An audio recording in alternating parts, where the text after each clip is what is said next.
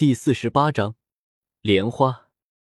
这是一个温柔而又清脆悦耳的声音，但是却淡漠的，似乎没有感情一般。李胜浑身突然打了个哆嗦，用手遮住重点部位，蹲在了地上。不论是谁的声音，在这种情况下突然出现，都会吓李胜一跳。毕竟他现在可是光着屁股的。奇怪的是。这句声音在李胜蹲下之后便没有了下文。李胜四处张望了一下，在这里并没有发现除他之外的第二个生物。难道？李胜不由得转头看向了那朵巨型莲花。难道是他？李胜仔细回想了起来，发现那个声音却是直接在自己的脑海中响起来的，也并不是自己所知道的任何一种语言，更像是精神之间的交流。为了验证心中所想，李胜再次将手贴上了那朵莲花的花瓣之上。果然，那个声音再次在脑海里响了起来：“你来这里干什么？”听这声音，倒好像是一个女性。什么是女性？那个声音再次响了起来：“你能知道我在想什么？”李胜惊讶极了：“想什么？”这次这个声音显得有些困惑，虽然这个情况令人吃惊，但好歹李胜也是嚼着口香糖的人，收束自己的念头还是能做到的。李胜发现，只有自己现在正浮现在脑海的想法才能被他感知到，这知道了这个，就不会因为自己随便瞎想而扰乱对话了。我是偶然间发现这里的，所以才来到这儿，并没有其他的想法。至于女性。嗯，这个说起来很复杂，还是等会慢慢说吧。李胜努力的控制着自己的念头，将想要说的话发送给了莲花。你是什么东西？女性，你可以继续给我看。那朵莲花竟连绵不断的问了起来。李胜也想知道这里的来历，只得耐着性子向莲花科普了一番什么是男性、女性，自己又是什么东西？呸，不是东西。好在李胜发现，在精神交流中竟然还可以发图片和视频，这让他省了不少的功夫。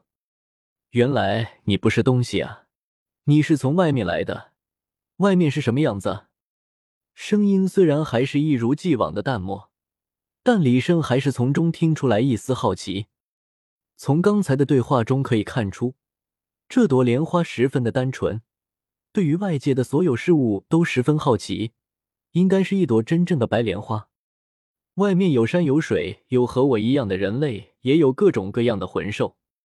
李胜就这样和这朵莲花对话了起来。这里是什么情况？怎么会有这么恐怖的毒性呢？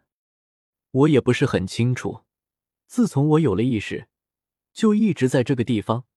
你是我遇到的第一个生物。那这里存在了多久了呢？我也不是很清楚。但是我的身体里却有着你所说的魂环，它的颜色已经很久没变过了。魂环颜色很久没有变过了，那你的魂环的颜色是红色还是黑色？是红色的。李生暗暗惊心，没想到这看似无害的白莲花，竟是至少十万年的魂兽。还好自己刚才没有起什么坏心，没有去攻击这朵莲花。也幸亏这朵莲花所化成的魂兽很单纯，从没遇到过第二个生物，不然李胜早就被杀死了。看来这里存在的时间已经不知道多少年了。正因为有着白莲花魂兽的镇压，这里的恐怖毒气才没有爆发。感受到李胜久久的不回话，白莲花有些奇怪的问了起来：“你怎么不回话了？还有，你来这里是有什么目的吗？”李胜反应了过来，自己思索的时间太长了，竟有些怠慢了白莲花。得亏这朵莲花涉世未深，不会为此生气。我只是好奇而已，没想到在这里遇到了你。嗯，老这么称呼你也不好，每个人都有名字，我给你起个名字吧。嗯，可以。白莲花给李胜的感觉还是一样的平淡。这和他想象中的完全不同。其他主角遇到不谙世事的人或生物，只要起个名字，那好感就蹭蹭的往上涨，有的甚至就一辈子跟定主角了。怎么到自己这儿完全不一样了？想是这样想，但李胜还是想为他取上一个名字。李胜冥思苦想了起来，起名字不是我的强项啊。你既然是一朵莲花，纯白无瑕，又是秉承天地而生，肩负重任，出淤泥而不染，濯清涟而不妖，那便叫你清莲好了。可以。青莲的声音还是如此的淡定。既然你送了我一个名字，我也送你一个礼物吧。你且过来。青莲突然叫住了李胜，将自己的花瓣打开了一半，示意让他进去。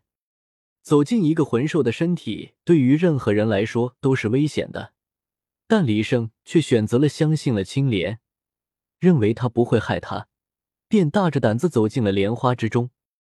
在李胜走近之后，花瓣就此闭合了起来。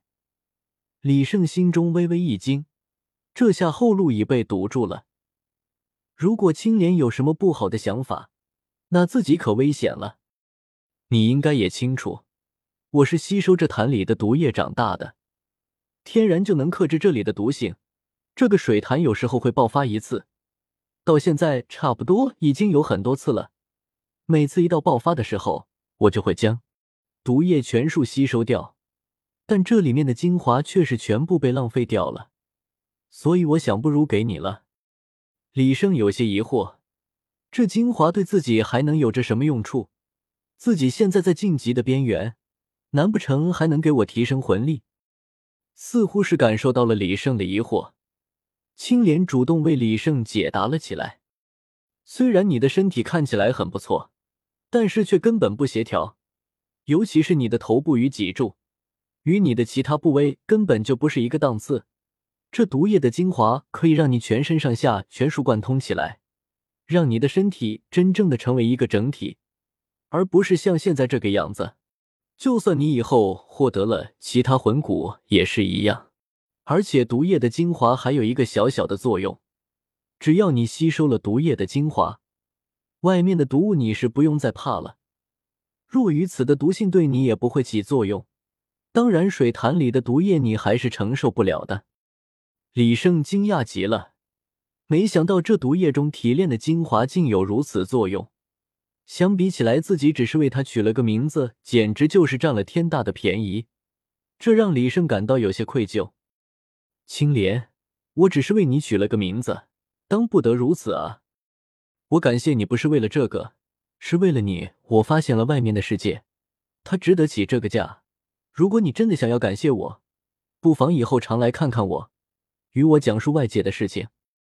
你既然已是十万年魂兽，就算不化形，也完全可以离开这里一会儿，出去看看啊。为什么要出去？在这里我感觉很好，虽然有些寂寞，但我早已经习惯了寂寞。如果你要赖这儿不走，我反而还要撵走你。李胜沉默了一会儿，实在想象不出来一直待在这里是一种什么滋味。或许只有青莲这种性子能待得下去吧。那多谢你了。准备好了吗？我要开始了。在得到了李胜的肯定之后，青莲开始为李胜脱胎换骨了。